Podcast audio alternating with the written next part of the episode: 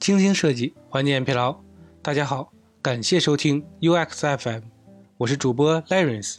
你可以在微信公众号中搜索 UX FM，关注我们的最新动态。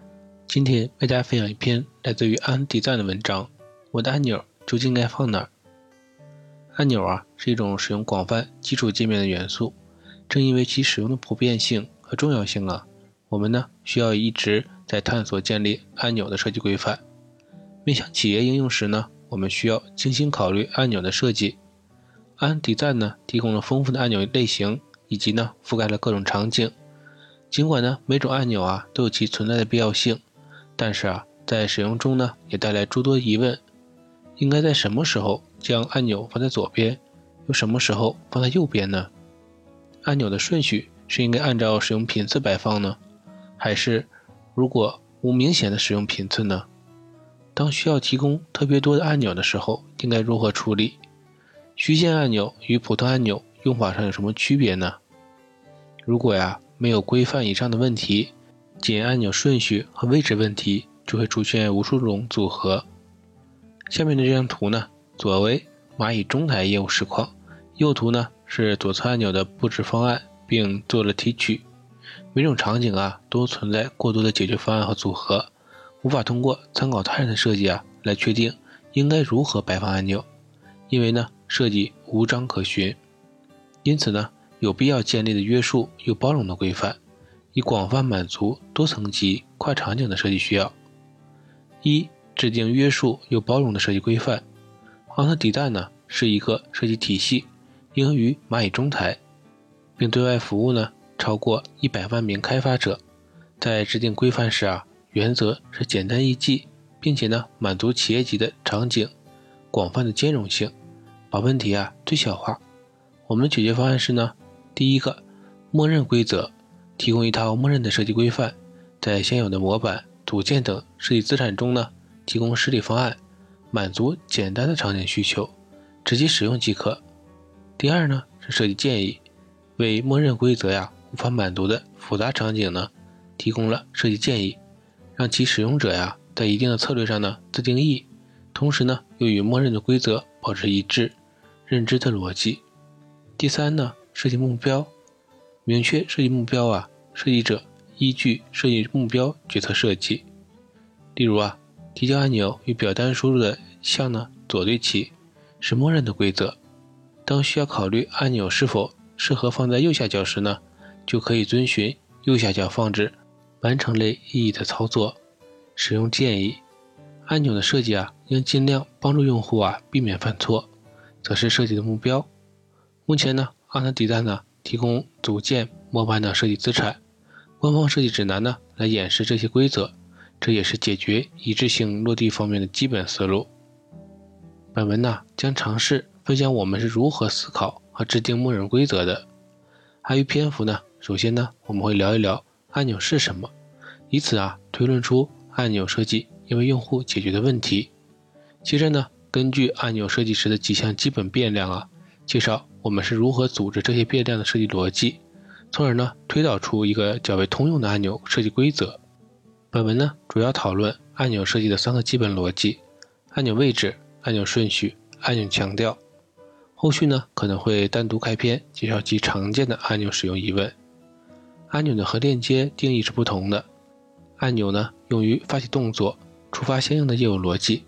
其链接呀，区别在于，链接的作用呢是导航，但是啊，链接并不影响后端或者前端展示的逻辑。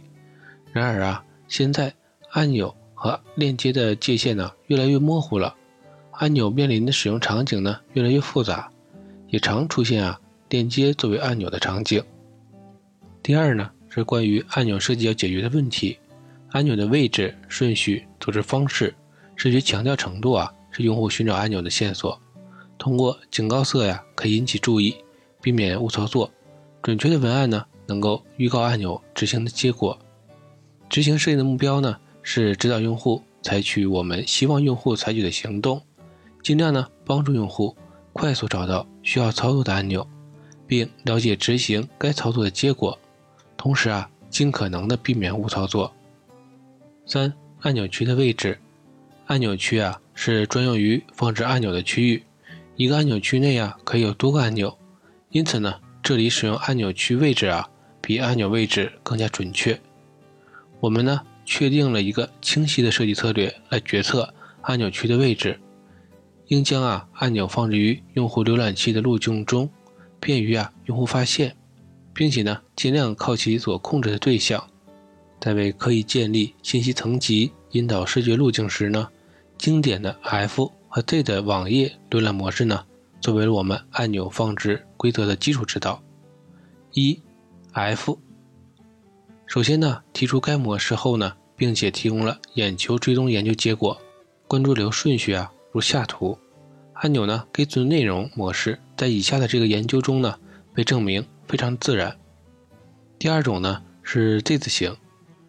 用户呢，关注流遵循一个 Z 字模式，它描述了西方用户阅读的模式，从页面的左上角到右下角。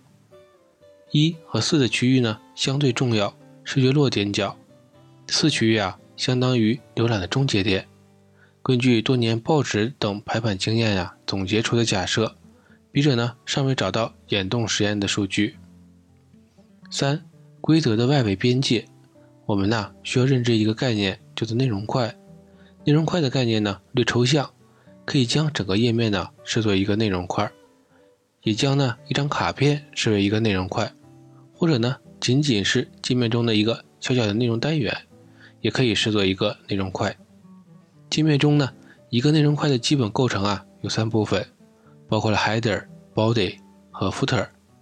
常规来讲呢，一个内容块啊通常阐述一个主题，header 呢声明主题。body 啊，放置主体的内容；footer 呢，主题的是延伸信息和操作。第四啊，是设计的规则。根据以上三个条件呢，推导出按钮啊在内容块中间的位置。默认规则如下：该规则呀，几乎收敛了大部分的图一中的位置设计不一致的问题。同时呢，每个位置啊有一定行为意义。我们据此呢，提供了使用建议来指导设计。关于底部工具栏中右侧放置按钮区域的争议，在弹框中啊，将按钮放置在右侧的规则呀，已属于习惯用法了。但是呢，在整个网页场景中呢，将底部工具栏的按钮啊放置在右侧是最受质疑的。底部工具栏呢，是一个吸附在页面底部的工具栏，可以啊保持出现。许多设计师啊认为这种情况啊找到按钮很困难，特别呢是在表单的场景中。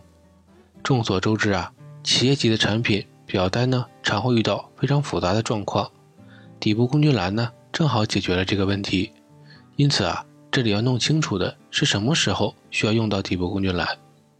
一，body 区有部分内容啊被折叠或者隐藏，例如内容单屏无法展示完整的内容，表单呢被多个页签分割。二呢是 body 区的内容啊复杂度高。比如啊，有多个分组，每个分组呢都有独立的按钮区，或者呢复杂的交互方式。这时候啊，需要将主题的完成操作区与 body 区啊区分出来。简而言之呢，footer 的存在呢，就是为了和 body 区分开来。如果啊不是为了解决这类问题，那么让按钮啊跟随页面的内容是最自然的。这个挑战呢，也引出了另一个课题：工具栏的设计规范。尚待完善。四、按钮的顺序。关于顺序呢，最常见的疑问呢是确定按钮应该是取消按钮在左边还是右边呢？这是一个争论已久的话题啊。在弹窗中啊，确定按钮和取消按钮顺序啊，在各个设计体系中呢都不一样。下图呢是三个操作系统三巨头：Apple、Google 和微软的方案。三巨头啊。证明了两种主次顺序都能被接受，只要呀在系统中统一。在按的底赞中啊，应该如何选择呢？在决策按钮默认的阅读顺序时啊，我们考虑了以下四个方面：一、风险操作；二、方向性意义；三、对话习惯；四、响应时的规则。上面顺序呢，则呈现了各元素啊在决策时的权重。例如呢，一旦按钮啊。出现方向性的含义，则权重大于对话的习惯。但是，一旦操作呀存在风险，就需要优先决策。一、风险操作，可能造成损失的操作，特别呢是破坏性的操作。如果不是用户期望点击的按钮，应该呀尽量远离常用的按钮。二、方向性的含义，什么是方向性的含义呢？具有返回意义的按钮，应该呢放在左侧，暗示其方向啊是回到之前。三、对话习惯，按照对话习惯呢排列按钮，界面中的按钮顺序啊，类似于一个用户和电脑对话的过程，按照日常对话的顺序设计按钮阅读顺序呢更自然，同时呢让电脑啊尽量显得礼貌一点。比如呢在日常对话中呢，我们一般呢不会先问。负面性的问题，当用户呢修改了一项设置时啊，用户最有可能的行为啊是保存这项变更。如果电脑一上来就问用户是否要取消，就会变得不太礼貌的样子。因此啊，不太推荐这样的操作，自然会排列啊靠后的顺序。第四呢是响应式的规则，指按钮啊如何在响应式的环境中优雅的溢出。这一项条件呢。对规则设计的影响是，我们把溢出按钮啊变为点点点，统一呢放置在最右侧。五、设计规则。综上所述呢，我们呢制定了第一版默认的规则，无论是左对齐还是右对齐啊，统一从左往右阅读。但是呢，这个方案呢遇到了问题。Alt 底站呢现有的服务窗类的组件里，优先操作的按钮啊都是在最右侧。全部不符合这个规则。如果调整呢，意味着全部组件升级，这个变更啊将挑战全部已在使用昂特底赞用户的习惯，这是无法被接受的。同时呢，为了保持规则简单性啊，我们产出了第二版默认规则，即现在发布的版本。左对齐呢从左往右阅读，右对齐啊从右往左阅读。五按钮的强调。调整按钮的样式变量啊，呈现不同的视觉重量，达到分级强调的目的。我们呢将按钮视觉强度啊分为四级。了解其原理后呢，可以根据样式变量和按钮的类型啊组合出需要的按钮。一级按钮，一级按钮呢通常是指主按钮，突出完成推荐的操作。一个按钮区啊最多应该使用一个主按钮。那么一个页面呢可以有多个主按钮吗？因为啊。没有足够的反面案例支撑，一个页面不能有多个主按钮，所以呢，比较建议在一个焦点任务中啊，最多一个主按钮，也可以呢没有主按钮。二级按钮也称之为次要按钮，可用于呢所有次要的按钮行动。如果呀我们有许多具有相似重要性的行动啊在同一个屏幕上，或者呢不确定要选择哪种按钮，次要按钮啊永远是最安全的选择。目前二级按钮的视觉强度啊有些偏弱，后续呢我们也会考虑调优此问题。三级按钮没有外边框，用链接色突出，例如呢文字按钮，比较适合诸如取消、还原等无需强调的操作。文手提到的表格操作列啊这类无需强调的操作也推荐这样使用。第四种呢是不强调的按钮。并不是非常规范的按钮，用于满足呀复杂的个性化需求。当按钮数量特别多，并且呢保证用户能够直接识别的情况。最后啊将位置、顺序、视觉强调三项变量组合，可以得到一个最基础的默认规则，用于啊覆盖最简单的场景。第六呢是案例验证。前面呢我们提到了默认规则在组件。模板等设计资产中的演示，通常啊无需思考，直接使用即可。那默认规则不能满足我的需求，我不知道应该如何安排按钮的顺序怎么办呢？现在呀，我们用一个小案例啊来验证如何依据设计建议决策按钮区的设计。